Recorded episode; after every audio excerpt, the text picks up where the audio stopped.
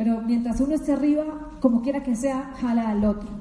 Y una mujer que jala es una cosa increíble, porque yo he visto mucho que las mujeres son buenas jalando para abajo. y si su marido está emocionado y ella no, qué cosa tan increíble. O sea, por eso yo soy una experta trabajando con mujeres, porque entiendo que si una mujer está del lado de la visión, del compromiso y de echar para adelante, esto no lo para nadie. Pero cuando su hombre tiene la visión, se crea un conflicto tan fuerte en la familia cuando la mujer no entiende la visión de ese negocio y me duele mucho porque hay muchos hombres luchando por su familia y por sus hijos y yo fui de, de repente en algún momento de mi vida testaruda con este negocio y no entendía. Y yo creo que estas mujeres definitivamente cuando no dan el paso de apoyar a su pareja es porque pues, no han entendido, punto, no han entendido. Así que si usted está en ese, en ese lugar, Señor, le hago una súper recomendación. Auspíciela. Auspíciela. Y sepa que las mujeres hay una palabra que es mágica para nuestros oídos. Te necesitamos. O sea, cuando le dices que tú la necesitas y que es mejor con ella, créeme que es mucho más fácil. Bueno, aquí les quiero eh, compartir algunas fotos no conquistamos una montaña, nos conquistamos a nosotros mismos. Para nosotros eso significa haber calificado en Bajo Corona. Entendemos que la conquista más grande fue personal y que esta calificación definitivamente tuvo un componente personal y de desarrollo del ser muy fuerte. Dice la historia que cuando los escaladores eh, bajan del Everest, porque llegar no es estar en la cima, sino volver, cuando regresan, la tribu espiritual eh, más importante del área donde ellos están, le entregan como un homenaje, como el homenaje espiritual más importante, una manta blanca de seda. Y eso significa haber conquistado su más alto nivel espiritual. Ustedes, eh, yo no sé qué concepto tengan de espiritualidad, pero yo amo uno que aprendí de Roberto Pérez, un gran amigo nuestro, y es que la verdadera espiritualidad es desarrollo personal. O sea, no eres espiritual por tus creencias, sino por tus acciones. Así que el desarrollo espiritual es desarrollo personal. Ayer hablamos de esto, aquí está esta niña, yo les decía ayer, bueno, este, la vida es la vida, pero tenemos que sanarnos. Yo rapidito les cuento, eh, para mí el reto más grande lo que más a mí me ha tocado sanar en mi vida tiene que ver con mi niñez. Y pues no es que haya sido mala, pero básicamente eh, tener un papá que le diagnostiquen una enfermedad mental cuando tienes 11 años, eso no es nada fácil. Eso fue algo muy impactante en mi vida y pues los sitios donde tienes que ir a ver a tu papá no son muy bonitos, ¿no? Y eso impactó fuerte en mi vida y, desde ahí, desde los 11 hasta los 18 años, como que la vida me cambió y de los 18 hasta los 30 hice un montón de decisiones que no entendía por qué las hacía y pasé por diferentes enfermedades. Ayer les hablé de fracaso tridimensional porque yo estuve ahí. Yo fracasé tridimensionalmente, mi cuerpo estaba enfermo, yo tuve anorexia, yo tuve enfermedades muy difíciles, estuve, estuve con una anorexia que ya básicamente, no, o sea, estaba en la etapa peor de la anorexia. Estoy aquí parada porque, porque Dios quiso que, que así fuera, ¿verdad? Y porque todo lo que yo pasé era porque ahí estaba en el límite aprendiendo mis lecciones para poder ser la persona que soy ahora. O sea, entiendo y bendigo cada momento de mi vida porque sé que todo todo ha sido una maestría para poder aprender y, entiendo que me falta mucho por vivir, así que todas las mañanas me aseguro de tomar una pastilla de humildad porque entiendo que la vida continúa y que no he llegado a ningún lado, que simplemente es la vida. Así que pues esta niña, este, era la niña que de repente, ¿cuántos aquí como que dijeron, pero que, o sea, hace poquito que era un niño y ahora ya soy tan grande? O sea, es increíble, ¿verdad? Pues esta niña, un día me tocó abrazarla y amarle y decirle, mi amor, tranquila, que todo va a estar bien. Y encontrarme con ella y verle sus ojitos así, muy asustada, decirle, tranquila, mi amor, o sea, todo va a estar bien. Y ese encuentro fue, creo que, importante en mi vida. Esta es la mejor foto que les puedo mostrar. Como esa, no creo que haya y exista otra para mí, porque esa este, conecta todo mi, mi, mi esencia. Creo que Dios sabía de qué manera conectarme con el amor y con la vida. Y lo hizo a través de los hijos. Y por eso le agradezco a Dios que me haya llenado de hijos, porque fue la manera como me conecté con la vida. Yo no creo que de otra forma este, yo hubiera elegido la vida, porque para mí era muy difícil toda esta película y ese existencialismo, no encontrar un sentido lógico a la, a la vida. Pero pues después de ser madre, creo que ahí todo cambió para mí. Aquí empecé el negocio, este, ese fue el primer viaje de liderazgo y esta oportunidad era increíble. Yo decía, increíble, increíble todo lo que muestra este negocio. Estar ahí en Amo y ver el poder de esa compañía me voló la cabeza. Pero estar en el punto de ser una platino, a pensar, vivir de ese negocio, era demasiado lejano y el proceso no fue nada fácil y los retos no fueron nada fáciles y salir a construir ese negocio cuando tu nevera está vacía, cuando no hay futuro, cuando tienes angustia, cuando no, cuando no sabes ni cómo hacerlo, cuando sales a dar planes y ni, o sea, ni tú mismo te auspicias porque te suda la espalda y quieres que la tierra se abra y no quieres hacer el cierre, por eso hablas y hablas y hablas y no quieres preguntar si quiere entrar porque no te quieres callar porque tú sabes que te van a decir que no. Ah, sí, yo sé porque yo estuve ahí. Así que esa es la parte difícil de este negocio. Acá estoy con mi amigo, aquí yo fui host. Mira, yo era una host muy aplicada. Yo me iba en taxi, alguna vez no conseguí taxi con los hosts, las maletas y todo lloviendo, pero yo creía que eso estaba bien porque yo lo que quería era estar con los grandes en este negocio porque yo quería ser una grande y yo no le veía nada obstáculo. Yo siempre decía que sí, pero era porque yo quería estar ahí viéndolos, viéndolos, aprendiendo de ellos y, y, cada vez que tenga la, la oportunidad de servir, hazlo, porque el que sirve, sirve. Estos son los niños a los que yo les prometía, a los que yo les decía, cuando yo multiplicaba por tres las universidades de estos tres niños, a mí me daba un dolor de estómago. Si te puedo decir que la única razón que me movía a mí realmente a avanzar en este negocio era poderles pagar la universidad. Yo no quería que a ellos les pasara lo que a mí, que yo llegué donde mi abuelo, que era el único que me podía pagar la universidad, y le dije, mi abuelito, que está la matrícula, pasé en la universidad muy feliz y le mostré el recibo de pago. Me dijo, mijita, consigas algo más barato. Y yo me juré que jamás mis hijos vivirían eso, así que yo lo que tenía era un trauma, ¿verdad? y yo creía que este negocio me iba a dar la posibilidad de hacer eso, de educar y darles la mejor educación a mis hijos. Cuando mi hijo en quinto semestre de ciencias políticas me dijo que lo que quería hacer diamante, yo casi, mejor dicho, hasta Vlad y Susan me acompañaron en ese proceso, porque yo, yo estaba pegada al techo, pero si lo que yo hice todo era para que este chino, cabrón, como ustedes dicen, estudiando, ya no me dice que no va a estudiar, o sea, yo, yo estaba como, o sea, en pánico.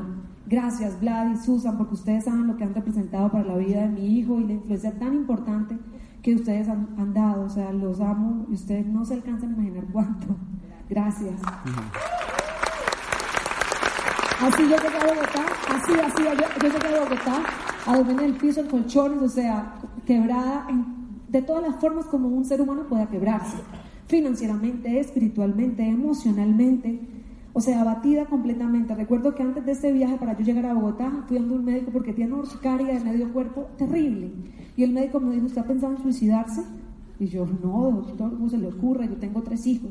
Me dijo, usted, tiene, usted no sabe ni lo que le está pasando. Y así yo estaba en la vida, ni sabía lo que me estaba pasando, pero lo que el doctor no sabía, lo que el doctor no se imaginaba, era que yo tenía algo extraordinario, único, de pocos, algo espectacular. Se llama fe Eso es lo único que no puedes perder. Lo puedes perder todo, la casa. Te puede quitar el banco la casa, pero no te pueden quitar tu fe. Te pueden quitar cualquier cosa, pero nunca nadie te puede arrancar la fe. Eso es algo que vive o no vive en ti. Y de esa yo tenía para darle a media humanidad. Una fe impresionante. Siempre me decía, hay una voz que me gritaba tan y tan fuerte, pero tan fuerte, que todo iba a estar bien, que ustedes no se imaginan. Esa fuerte voz ganó en mi vida, porque yo sé que a personas hay otra voz que les dicta cosas horribles. Y es el mundo donde ellos decidieron vivir, en el mundo del miedo. Y pues evidentemente vivir ahí es súper doloroso. Aquí está mi muchacho. Esa foto la pongo porque el día que le dije que me iba a divorciar, ese niño lloraba y me decía, mamita, lloraba y lloraba. Yo decía, pero ¿por qué lloras, hijo? O sea, media hora llorando y yo necesito que me expliques ese dolor. O sea, yo, yo, yo quiero entenderlo un poco mejor. Ese monita, es que todos los niños del colegio que los papás se han divorciado los han sacado del colegio. Yo no quiero perder mi colegio. Yo me arrodillé ese día y le dije, papito, te juro por Dios que a ti no te va a pasar porque tú, yo voy a luchar y a ti no te va a pasar eso. Seis meses después yo no tenía con qué pagar el colegio, pero yo dije, no le voy a decir que lo vas a sacar del colegio ni por nada del mundo, yo se lo juré. Así que yo tuve una estrategia, le dije, nos vamos a cambiar de ciudad. y de Bucaramanga me fui a ir a Bogotá, solo por no fallarle a ese muchacho. Y cuando los, duraron seis o siete meses en la casa haciendo manillas, y, o sea, cualquier cosa, porque no tenía cómo pagar el colegio. Y cuando salía a trabajar el negocio, a dar los planes y a construir esto, yo tenía fe. Pero cuando veía a los niños que salían de los colegios, así como salen en manada, yo me ponía a llorar y yo no podía del llanto.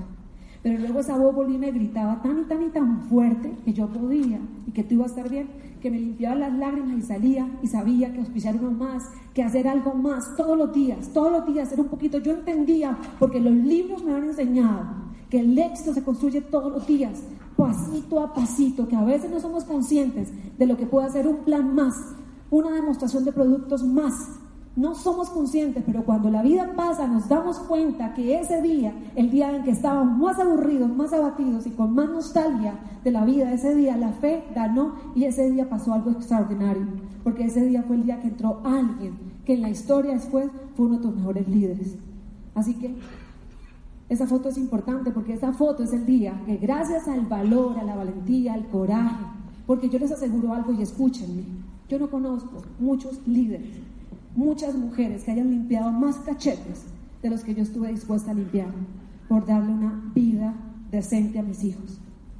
Yo no sé cuántas caras limpié y cuántas veces maquillé a mujeres y cuántas demostraciones hice, pero mi agenda siempre estaba full, porque yo aprendí a sobrevender mi tiempo. Yo decía, si esas aerolíneas sobrevenden sus sillas, pues yo sobrevendo mis horas.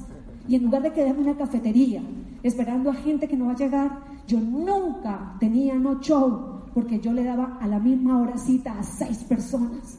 Siempre estaba con, con la silla llena de gente. Y esa es mi actitud, porque yo no estaba jugando con esto. Yo sé que a veces estamos en una zona de confort y podemos jugar, pero yo no podía jugar, yo necesitaba que esto fuera serio en mi vida. Y mi único coequipero era Dios. No tenía otro coequipero. Yo sabía que de la mano de Él iba a sacar adelante a mis hijos, porque yo no estaba dispuesta a vivir el resto de mi vida tendiendo la mano para que me dieran limosnas, para poder ver si podía mi hijo ir a una excursión o no. Yo un día dije, eso no va conmigo, no va con mi esencia, con mi coraje, con mi dignidad. Yo creo que soy más y yo sé que soy hecha de una materia divina y reconocí esa esencia, esa esencia en mí. ¿A cuánto les ha pasado lo mismo? Y saben que están hechos de un material sagrado y que saben que sus vidas son sagradas y que nunca nadie, nadie, nadie los puede pisotear. Bueno, pues así me sentía yo. ¿Saben cómo lo logré? ¿Saben cómo logré sacar mis hijos adelante? Miren, lo primero que hice, mujeres, fue entender que una cosa es ganar la libertad y otra cosa es ganar el dinero y las casas y todo esto que es, increíble. Pero yo la libertad la gané hace mucho tiempo con este negocio. ¿Y sabes cuándo gané mi libertad? Cuando entendí que este negocio me daba el dinero para que nunca, nunca, nunca tuviera yo que pasar una hoja de vida, porque no lo quería hacer, porque tenía tres hijos y lo último que quería yo hacer era irme a un lugar a que me encerraran. Eso era lo último que yo quería hacer en mi vida. Mi libertad la gané cuando con este negocio, con los productos, yo pude ganar el dinero que yo necesitaba. Para mí la libertad en este negocio estaba conectada con una cifra y esa cifra me la tenía que dar este negocio. Y yo sí estuve dispuesta a hacer comercialmente y separar el negocio, como que el negocio, la parte comercial, es lo que resuelve mi vida urgente.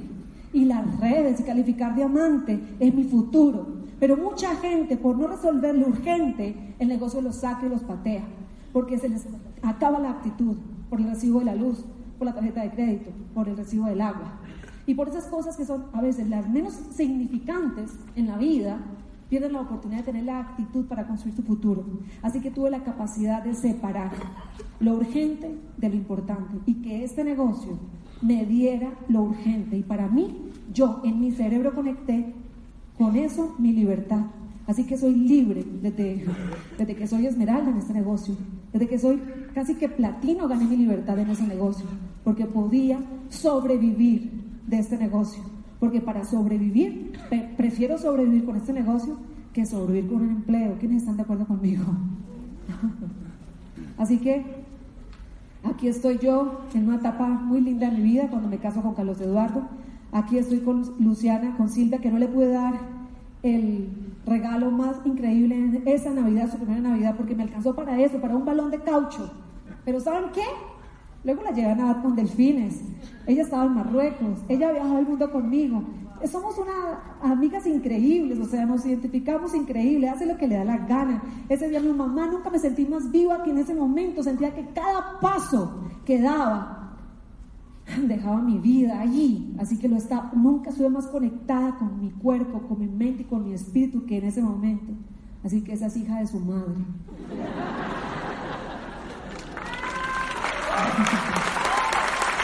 ¿Y sabes una cosa?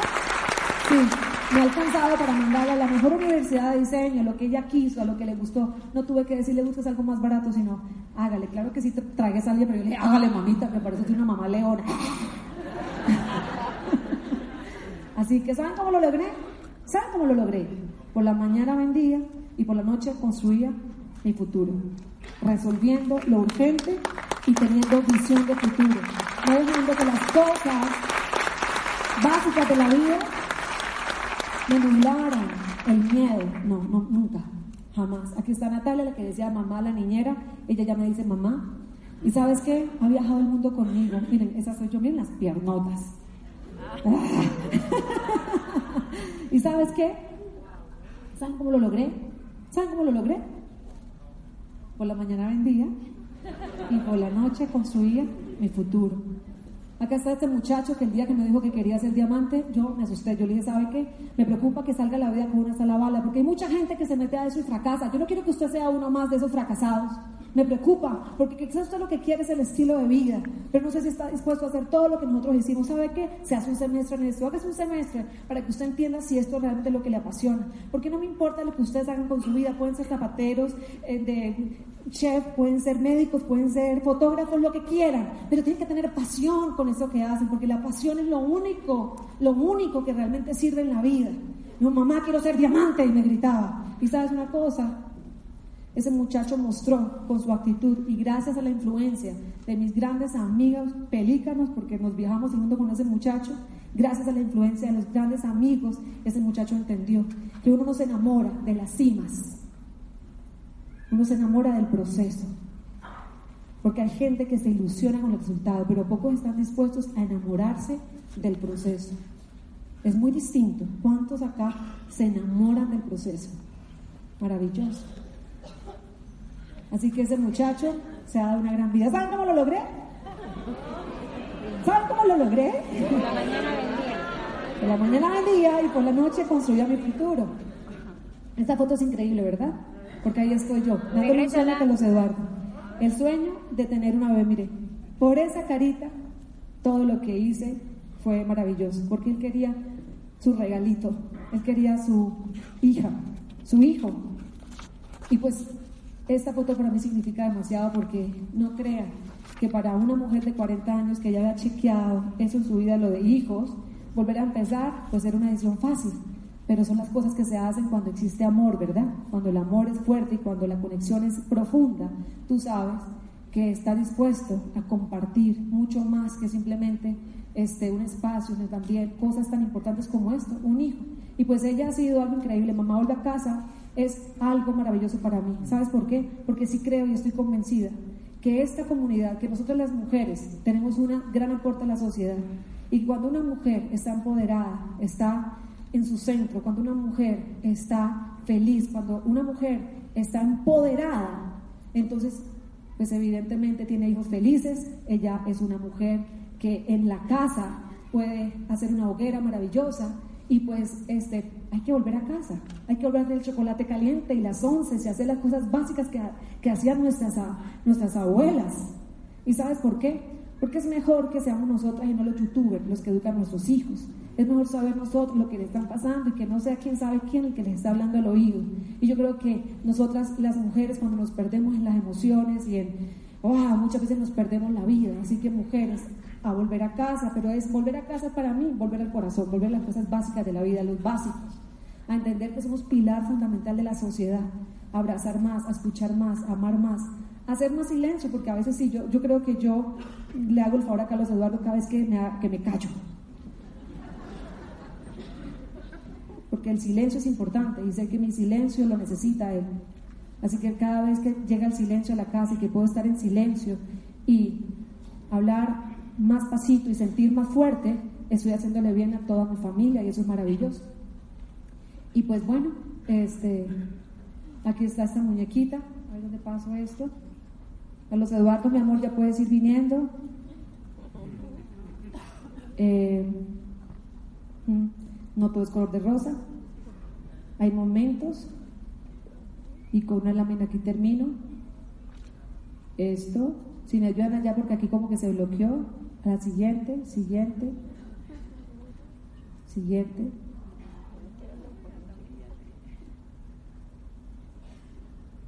Acá termino. Señores, no importa qué tan fuerte sea la tempestad, y entre más fuerte creo que sea, más lindo va a ser el arco iris. Yo creo que los hilos son muy débiles. En los momentos difíciles de la vida, esos hilos parece que se rompen y como que tú sientes que te vas. Y te vas en las emociones y te vas del negocio y te vas. a mí me dieron tantas ganas de rajarme tantas veces. Pero esos hilos se fortalecen con estas convenciones, se hacen fuertes, ¿verdad? ¿Quiénes sienten que su hilo para seguir aquí conectados se fortaleció este fin de semana? Por eso yo nunca negocié el ir a una convención, este error no lo cometa. Si, si te sientes, tienes que ser el primero que tiene que comprar la próxima convención, porque esto es lo, ¿qué tal que yo, o sea, yo soy el resultado de este sistema de libros, eventos, asociación y convenciones. Así que ese hilo se fortalece con cada audio, con cada libro. Mi amor, con cada libro, con cada audio, con cada amigo que te dice que cree en ti. Porque muchas veces esa persona que es tu upline, que está diciéndote que cree más en ti y que cree en ti, y qué bendición. ¿Saben por qué estoy aquí? Porque siempre contesté el teléfono. Escríbanlo, muy grande, subrayenlo, entre comillas, resáltenlo, contesten el teléfono. Siempre, siempre, porque gracias a haber contestado el teléfono siempre, sentí cada vez cómo me soplaron en mi espalda y tuve tantas personas maravillosas que soplaron tan y tan fuerte en mi espalda y me permitieron seguir avanzando en, este negocio. Así que no están solos. Lo que nos protege, ¿sabes qué es lo que nos protege? Estar juntos, que estamos juntos. Esto nos protege, esta atmósfera nos protege. Y en esta atmósfera, aquí desde los 22 años, en estos eventos yo me desarrollé, yo crecí. Así que yo sé que yo soy el resultado de un sistema, de un sistema que creyó en mí y que hizo que yo creyera en mí. Yo les deseo de todo corazón que ustedes conquisten su mejor arco iris, que lo mejor que, que pueda Dios poner en sus vidas, que ustedes realmente lo puedan vivir y que vivan de la zona de la fe, porque es una decisión. Es, tú eliges si sales de acá y para siempre, para el resto de tu vida, vas a vivir donde es verde o te prefieres quedar donde está oscuro y donde hay miedo. Yo elegí siempre del lado verde y por eso esa voz fuerte me gritó siempre que todo iba a estar bien, incluso en los peores momentos de mi vida. La vocecita siempre estaba ahí gritándome que todo iba a estar bien. Que Dios los bendiga. Lo dejo con la mejor parte de mi vida. Con Carlos Eduardo. aplausos para Claudia, por favor.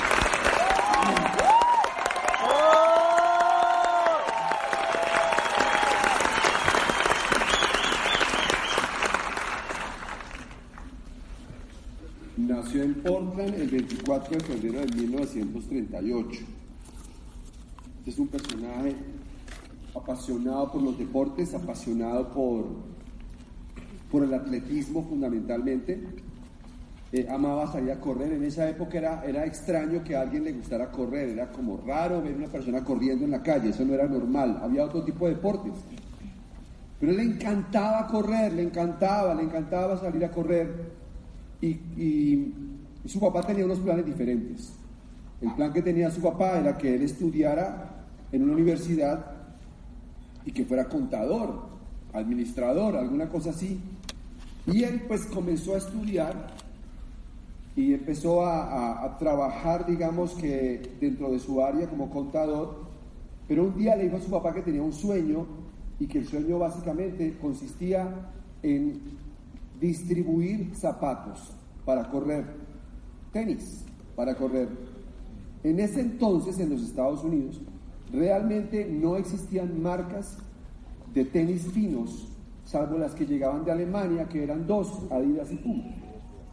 Él viaja a Japón después de la Segunda Guerra Mundial, llegar a Japón siendo norteamericano no es una muy buena idea. Y llega y comienza a buscar posibles, posibles fabricantes que le quisieran distribuir la marca para traerla, para traer una marca a Estados Unidos. Y logra hacer un convenio con un personaje que le empieza a distribuir unos tenis que se llaman Tiger. Y llega a Estados Unidos con sus tenis Tiger. No tenía ni idea qué nombre ponerle a su empresa, le pone un nombre basado en, un aviso que tenía en su cuarto que se llama Blue Ribbon. Y así comienza una empresa que se llama Blue Ribbon. Y entonces ya eh, comienza a, trabajar con sus tenis y comienza a distribuirlos. Él se da cuenta que, que, esa pasión que él tenía para lograr realmente que su empresa funcionara, estaba gente apasionada también por los deportes. Y comienza a buscar gente que había corrido maratones, empieza a buscar gente deportista en diferentes estados para poder expandir su, su, negocio de distribución. Viaja muchas veces a Japón trayendo los tenis, con muchos retos que resolver, muchos retos que resolver, porque esta gente de Japón no le cumplía, no llegaban los pedidos a tiempo, y algún, alguna, algún momento la gente de Japón se dio cuenta que el mercado era muy grande y que él no lo podía eh, cubrir completamente. Entonces comienzan a buscar otros otros distribuidores en Estados Unidos, lo cual estaba incumpliendo un contrato. Y pues para hacer esto era no muy larga, finalmente él decide que no quiere trabajar más con esta gente de Japón, está prácticamente perdiendo una trayectoria ya de varios años con una empresa que no había terminado de dar suficientes utilidades, pero el sueño seguía vigente. Y llega aquí a México. Y cuando llega aquí a México consigue una empresa que ya estaba desarrollando algunas tenis también y empieza a fabricar tenis para, para su nueva empresa y le dijeron, ¿y cómo se va a llamar su marca de calzado? Y él no tiene un nombre en la cabeza, no tiene un nombre en la cabeza. Y un amigo que trabajaba con él le dice, en un viaje que estuve en Grecia conocí lo que era la reina, no la, diosa de la victoria, que se llama, no sé cómo se dirá en griego, ¿será Nike? Nike, y entonces, pues así comienza lo que nosotros conocemos como Nike, el imperio de Phil Knight. Una empresa pues que hoy en día eh, vende más artículos deportivos que Adidas y que ha patrocinado a algunos de los más importantes deportistas de toda la historia. Y cuando me leí ese libro de la historia de Phil me di cuenta que al final el éxito de cualquier persona en Amway o afuera de Amway resume los mismos principios. Y tiene que ver exactamente con lo mismo. Mira las lecciones que yo saqué de esta historia. La primera, él dice una frase muy interesante en el libro. Dice, voy a apostar por un sueño prodigioso. Así parezca improbable, que sea digno, divertido, adecuado y voy a perseguirlo con la firme dedicación y determinación de un atleta. Y eso es lo que nosotros hacemos. Lecciones. Pasión por algo. Yo una vez, yo soy muy del fútbol, me encanta el fútbol y un día me fui en Bogotá a escuchar a Joseph, a, Guardiola.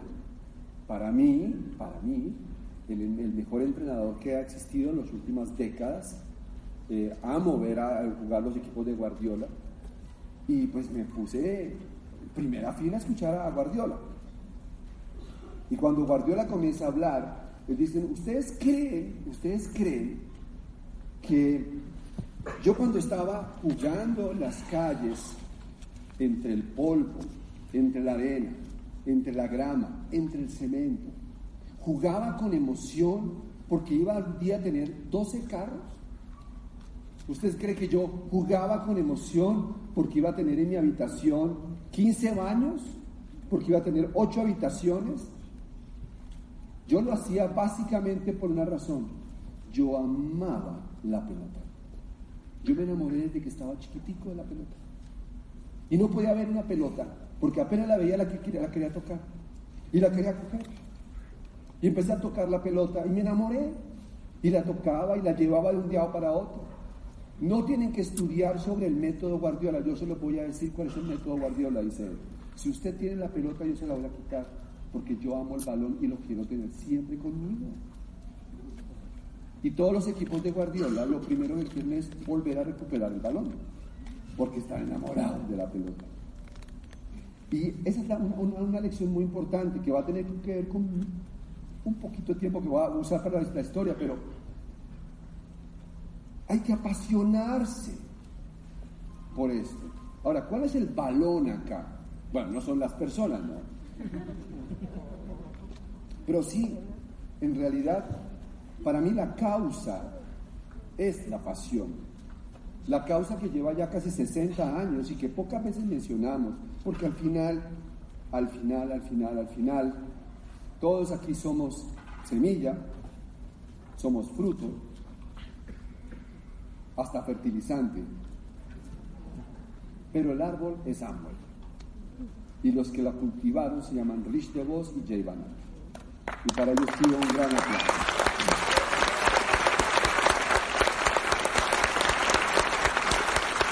Y es la causa de ellos de la que nos tenemos que apasionar. No el carro de lujo, ese va a llegar, se los prometo no es del reloj, ese va a llegar, se los prometo. Pero si nosotros hacemos el negocio por las razones equivocadas, va a haber un momento en que no vas a tener una razón por qué salir a hacer nuevamente el negocio. Pasión por algo. Lo segundo que descubrí en esa historia rápidamente es creer en ti. Este personaje creía 100% en él como todos los diamantes, en algún momento tuvimos que apelar a esa creencia en nosotros para mantenernos en el camino. Tres, buscar soluciones.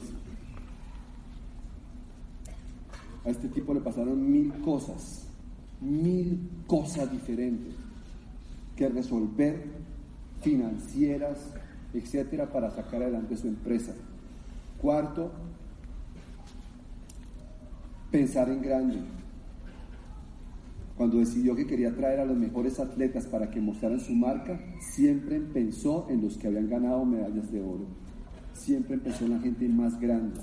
Siempre pensó en llevar su empresa a los niveles más grandes. Hay que pensar en grande. No estoy hablando solamente de un pin en árbol. Estoy hablando de un impacto social. Estoy hablando de un negocio global.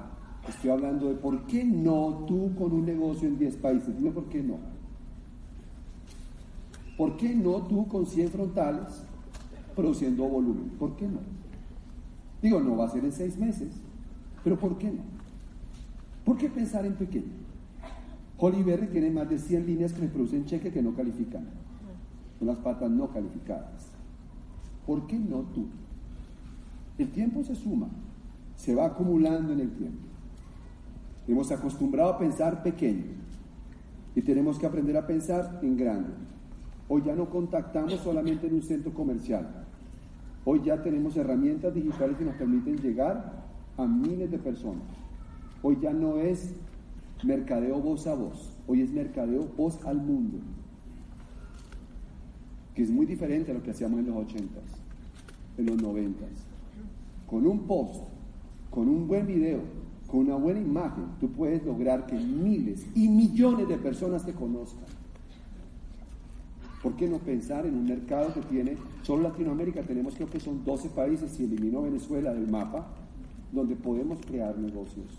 Hoy en día es muy recomendable que los negocios de todos nosotros no dependan de una moneda y de un gobierno.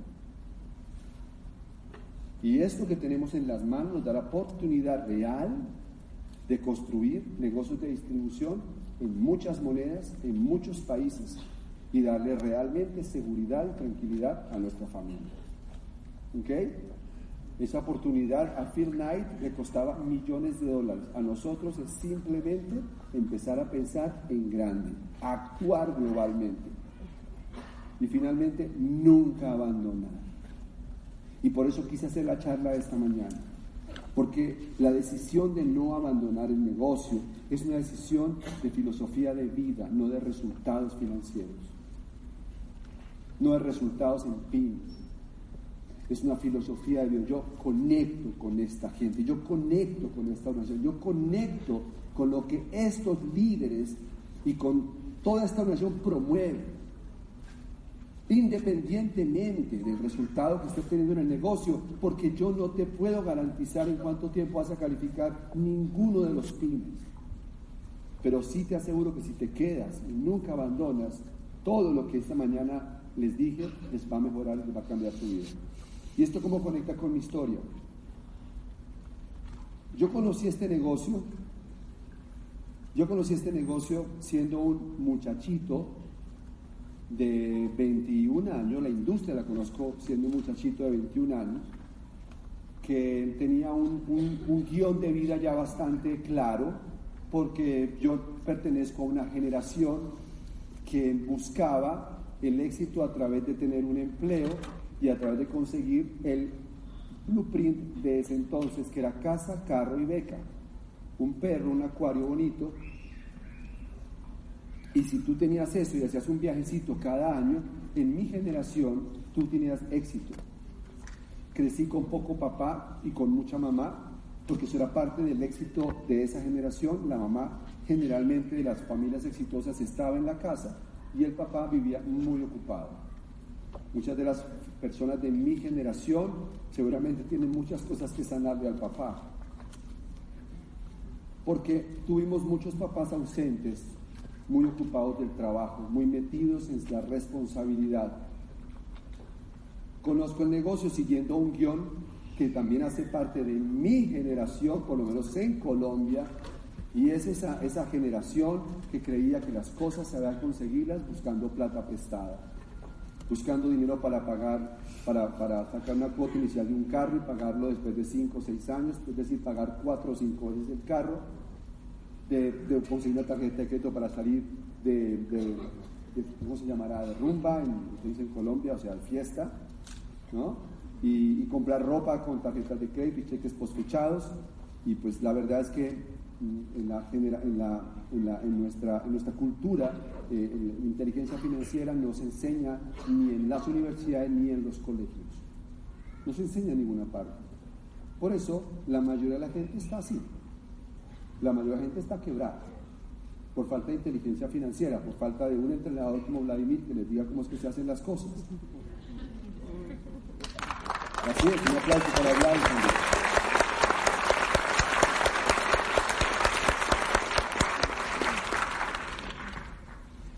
Cuando yo conocí el negocio me apasioné de esto profundamente, profundamente, porque me apasioné de la idea de cambiar un guion. Era cambiar completamente el guion, no era ganar dinero solamente, era cambiar el guion completo de la vida. Es que si tú estás escribiendo un libro y te dan la posibilidad de escribir ahora un guion diferente al promedio, pues eso es emocionante. Ya el guion no es cómo conseguí mi primer empleo ya el guion no es cómo pagué mi primera casa en 15 años.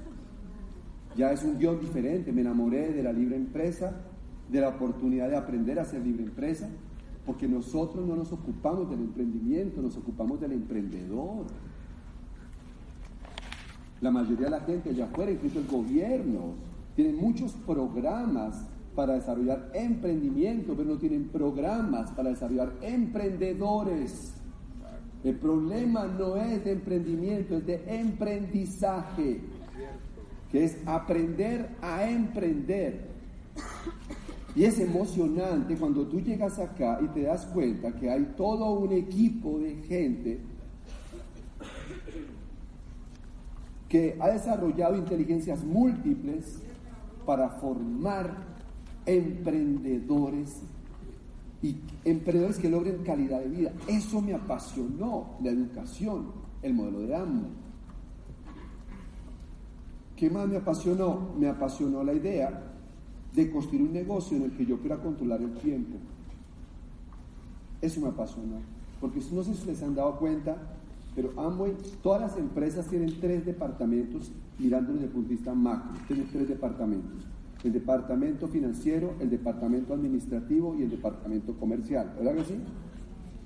Cuando tú entras acá, amo y te dice, usted encárguese del departamento comercial, yo me encargo del departamento financiero y del departamento administrativo.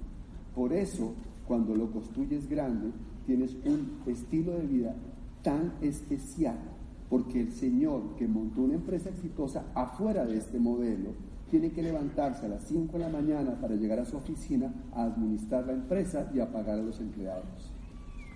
Él está ocupado el 60-70% del tiempo, no vendiendo, no ampliando su distribución, sino logrando que no se caiga lo que tiene y resolviendo todos los problemas administrativos y financieros. ¿Caemos en la cuenta? Sí. O sea, ¿cayeron en el 20? Muy bien, entonces eso me apasionó, me enamoré de la causa de Amo. Quiero darle esta oportunidad a más personas. Buscar soluciones. Buscar soluciones, ¿verdad? Sí. Buscar soluciones. Miren, cuando yo arranqué el negocio en Colombia no había, en Colombia no había nada. ¿Saben qué es nada? Nada. Yo entré a Amway antes que el director general de AMBA. Eso es literal. Yo entré al negocio de Amway en Colombia cuando no había Amway, no había productos, no había libros, no había audios, no había eventos, no había nada. A mí una tía me invitó a ver esto. Y yo fui y entendí, porque yo ya había conocido la industria, que si no lo hacía yo, lo hacía otro. Pero ni siquiera había fecha de apertura. Mi papá me decía, pero usted qué es lo que hace? Usted trabaja en eso y cuándo le pagan? Le dije, nunca. Todavía no. O sea, ¿y cuándo arranca ese negocio? No se sabe. Pero yo estaba apasionado por la causa. ¿Me sigue la idea? Yo no necesitaba que me pagaran nada. Yo sabía que esto iba a ser grande, conmigo o sin mí, y que yo era el privilegiado que lo había recibido. Y yo sabía que la educación era importante, entonces monté el primer seminario que se hizo en Colombia. Y el orador era yo. Y el nivel que tenía era ninguno. Ningún nivel.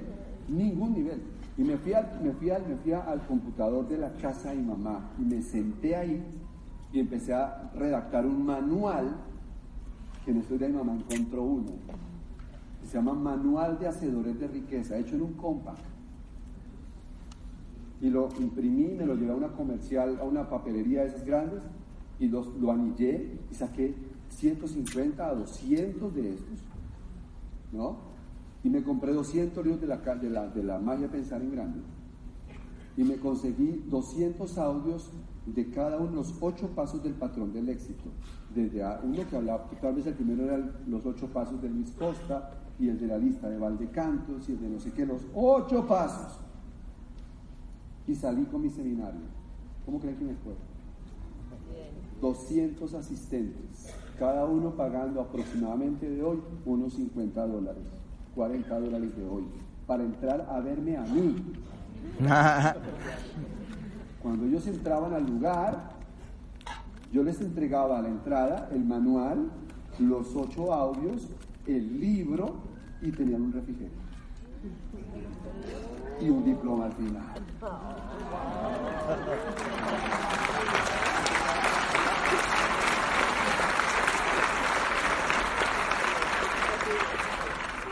Me paraba con la postura que me paro ahora. No tenía ningún pin, pero estaba apasionado y hay algo muy importante. Estaba resolviendo el problema y creía en mí.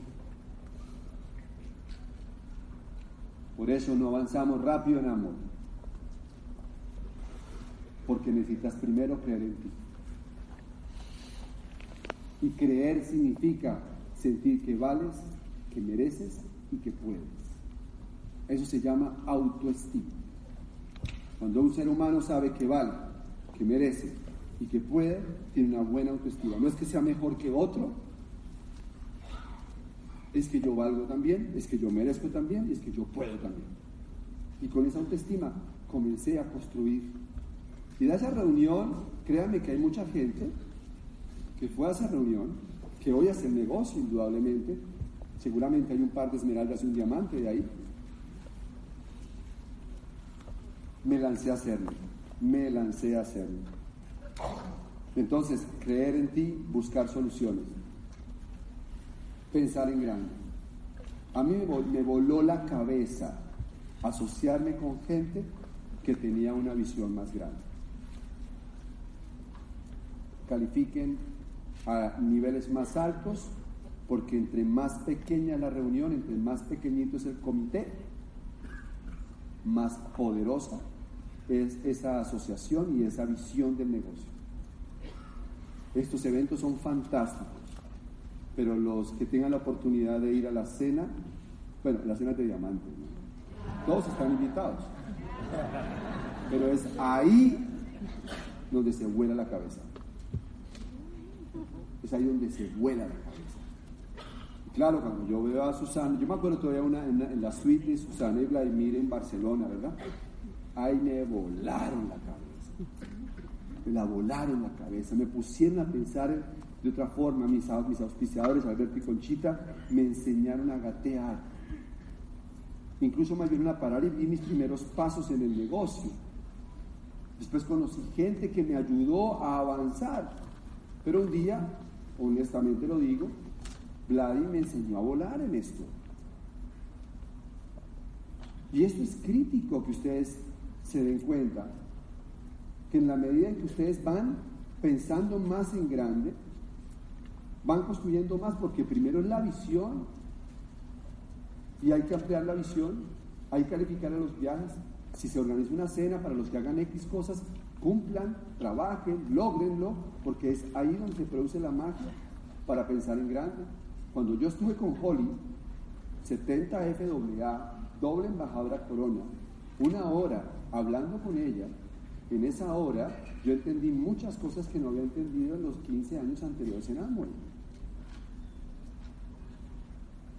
Holly dijo muchas cosas muy potentes ese día. Y yo estaba ahí. Cuando yo estuve con Mr. Fu, ¿saben quién es Mr. Fu? No. ¿No conocen a Mr. Fu? Bueno, creo que él es un downing de Mr. Q, ¿no? Pero Mr. Fu es creo que el tercero o cuarto más grande de Amway en el mundo entero. O sea, la tercera parte del Founders Council está debajo de él. Debajo de Mr. Fu. Y yo tuve oportunidad de sentarme un ratico con él y conversar y escuchar cómo, no lo que hacen, sino cómo piensan. Y eso amplía la visión. Eso amplía la visión. ¿De acuerdo? Y he tenido oportunidad de estar así, con gente de ese estilo dentro del negocio Amway. Yo, si ustedes quieren identificarme con algún personaje, yo soy Bob Esponja. O sea, usted no diga cualquier cosa porque ya, ya, ya la absorbo. Me encanta absorber información. A mí no me gusta hablar tanto cuando estoy con personas de quien puedo aprender. Trato de mantener mi ego controlado y mantenerme en silencio y escuchar más. Y entonces aprovecho y escucho y hago preguntas y después hago la digestión. ¿Ok? Y lo aprovecho. Y esto ha sido una, de las cualidades que creo que me han servido más dentro, dentro de todo este tema. y les decía que estar dentro de esa asociación me ayudó a pensar en grande y a disparar ideas cada vez más grandes. Fernando Palacio se fue a un curso con Anthony Robbins. Esto es una buena anécdota. Y cuando estaba allí, pues eso es un curso, yo no me acuerdo cuánto vale, ahora sí me, se me olvida la cifra, pero es un curso bastante costoso. Yo creo que está alrededor de unos 10 mil, 12 mil dólares por persona, tal vez. Por supuesto, la gente que toma eso son personas que tienen mucho dinero. Y les toca hacer talleres, que se reúne con cuatro o cinco a hablar sobre las metas del año, por ejemplo. Entonces Pedro me decía, ah, es increíble, porque esta gente decía, mi meta este año es abrir cinco empresas más. Mi meta este año es ganarme otros 10 millones de dólares adicionales. Mi meta adicional es poder que mi empresa pase de, de 40 a 100 millones de dólares de ventas. le preguntan a él, ¿y cuál es tu meta? No, la mía es romper tres patas. ¿Usted me entiende? que la dimensión que nosotros tenemos en nuestra cabeza de problema está directamente relacionado con nuestra capacidad de pensar en grande? Que si a nosotros no nos cabe todavía la esmeralda, no es porque la esmeralda sea complicado, sino porque nuestra mente está muy chiquita todavía. Que algunos de ustedes que creen que deberíamos caminar sobre las aguas porque rompimos ocho patas nuevas, y yo les quiero decir, cuando la mente se expande, eso se puede. Eso se puede. Ahora, no te estoy diciendo que te dejes hacer eso ahora si no estás listo. Deja que tu Apple te vaya guiando en el camino. Pero hace, cuando después de que terminó la calificación de embajador Corona, eh, voy a Barranquilla y en Barranquilla se me acerca un muchacho de 22 años y me dicen, delante de toda la gente, dime cómo hago para calificar embajador Corona este año. Hola, hola. ¿Lo apagué yo? Hola, hola. Dime cómo hago para calificar embajador Corona este año. ¿Sabes qué sentí yo? Este grupo ya tiene autoestima. Este grupo ya cree en grande. Independientemente si lo logra o no lo logra, el solo hecho de que en su mente ya quepa, algún día alguien lo podrá hacer. Eso es pensar en grande. Es pensar en que se puede hacer mucho más. Es dejar de mirar las personas exitosas hacia arriba y mirarlas de igual a igual, con respeto, pero sabiendo que si él lo pudo hacer, yo lo puedo hacer nunca abandonar. Nunca abandonar. Los pilotos más preparados del mundo, según lo que he leído, son los pilotos que vuelan en Alaska. Porque una cosa es volar en el Caribe, que pues también habrá viento, no sé cómo es la historia, no lo, nunca lo he hecho. Pero otra cosa es aterrizar en condiciones tan difíciles, atmosféricas, climáticas. Así que un piloto bien entrenado voló en Alaska. Cuando yo escuché eso, yo dije, wow, tenemos que entrenar a nuestros empresarios para que vuelen en Alaska. La mayoría están acostumbrados a volar entre una islita y otra, con climas perfectos, cielos azules, el sol ahí puesto. Pero apenas entra una calificación, se quieren botar del avión se quieren abandonarlo todo. Ustedes tienen que prepararse para ser buenos pilotos, pilotos capaces de resolver los retos. Una calificación es resolver retos. Lo fácil es abandonarlo. Subir esa montaña que le están proponiendo sus saplings es maravillosa, pero la montaña no siempre va a tener el sol brillante, no siempre va a ser en un clima perfecto. Créame que no lo van a estar los pajaritos siempre ahí cantándole la real montaña exige lo mejor de ti. La real montaña va a implicar que te esfuerces, que te caigas, que te levantes. Básicamente por esto, muchachos. Las grandes cumbres son celosas de quienes las visitan. Para que tengas el privilegio de subir a esta tarima como nuevo esmeralda o como nuevo diamante, te lo tienes que ganar porque somos celosos de quienes se paran acá con una copa de diamante. Ustedes lo pueden hacer, pero aprendan a superar los retos. No se arruguen, no se arruguen en las calificaciones, no se arruguen yo les puedo anticipar que va a haber un día en que en la tercera pata se te le van a caer dos mil puntos de volumen en los últimos dos días. ¿Por qué? Porque yo ya volé en Alaska. Yo sé que cuando estés calificando tu plata, tu plata tu primer mes, al final del mes siempre van a aparecer cinco o seis que dijeron que iban a hacer volumen que no van a contestar el teléfono. ¿Y por qué lo sé? Yo ya volé en Alaska. A eso se le llama una de esas cosas que pasan. Simplemente uno no se pregunta por qué pasa, simplemente sabe que pasa. Pero es que mi primo no se pregunte por qué lo hizo. Él es parte de los que te ayudan a crecer. Es entrenador rojo. Es entrenador rojo. ¿Ok? Entonces, ¿y vas a tener que hacer mil puntos de volumen para calificar? Sí, hazlo. Y ahora que hay que hacer, moverlos, practica. ¿No que eres empresario? A ver, ¿Saben qué es un plata? Lo que digo, ¿no? ¿Saben qué es un plata, verdad? Pues busquen en diccionario qué es volumen. Volumen es una magnitud física y el cerebro solamente comprende magnitudes físicas. Cuando uno le dice a, un nuevo, compre 300 puntos, eso uno no sabe qué es. Uno no sabe qué es. Es como cuando uno llega a un supermercado y dice, usted tiene 20 mil puntos. Pero eso será mucho, será poco. Magnitud física. Yo le digo a los grupos que para arrancar el negocio hay que comprar una o dos cajas, porque lo volvimos una magnitud física. Una caja donde vienen 25 productos y caen 300 puntos. Es una magnitud física. Le digo, tú la puedes cargar. De hecho, yo tengo la caja cerca, o tengo fotos de la caja, para que entiendan la magnitud física, la caja. La caja. Ahora, vamos a mover una o dos cajas de estas. ¿La ven? Una o dos cajas de estas. Ahora, para llegar a plata, hay que mover 33 cajas. Y si la caja es así de grande, tres cajas caben más o menos en este espacio de acá. ¿Verdad que sí?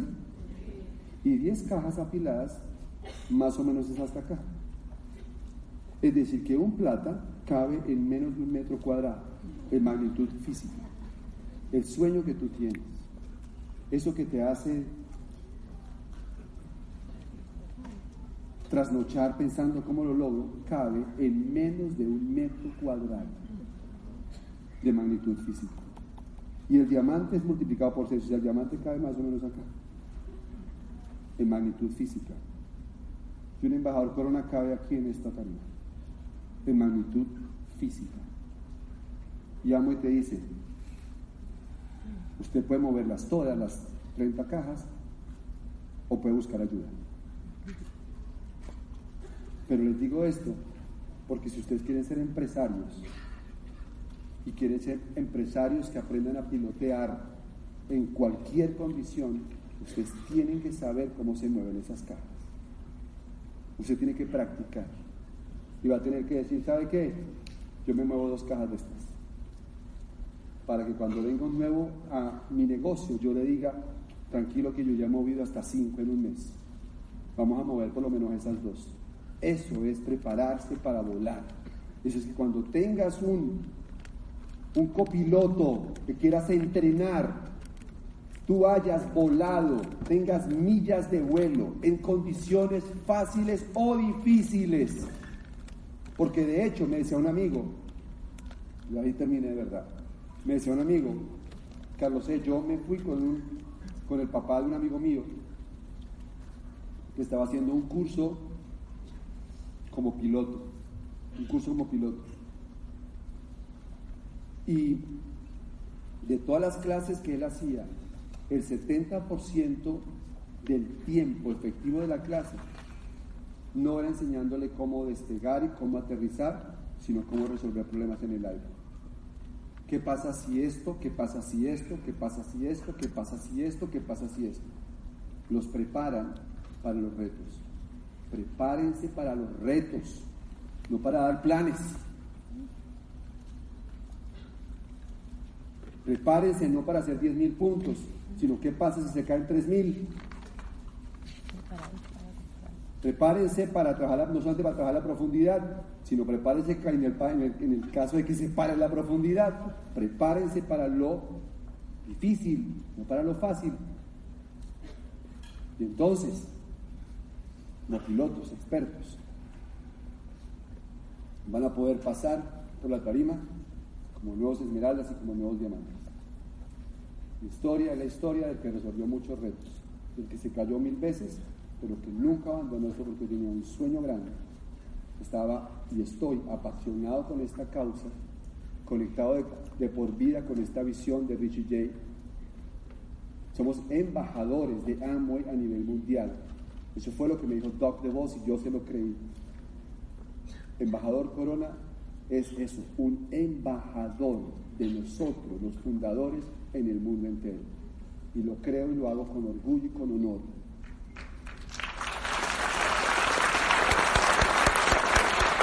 Y espero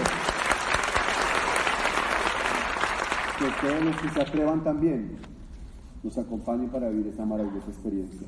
Nos vemos en la próxima. Un abrazo para todos y gracias.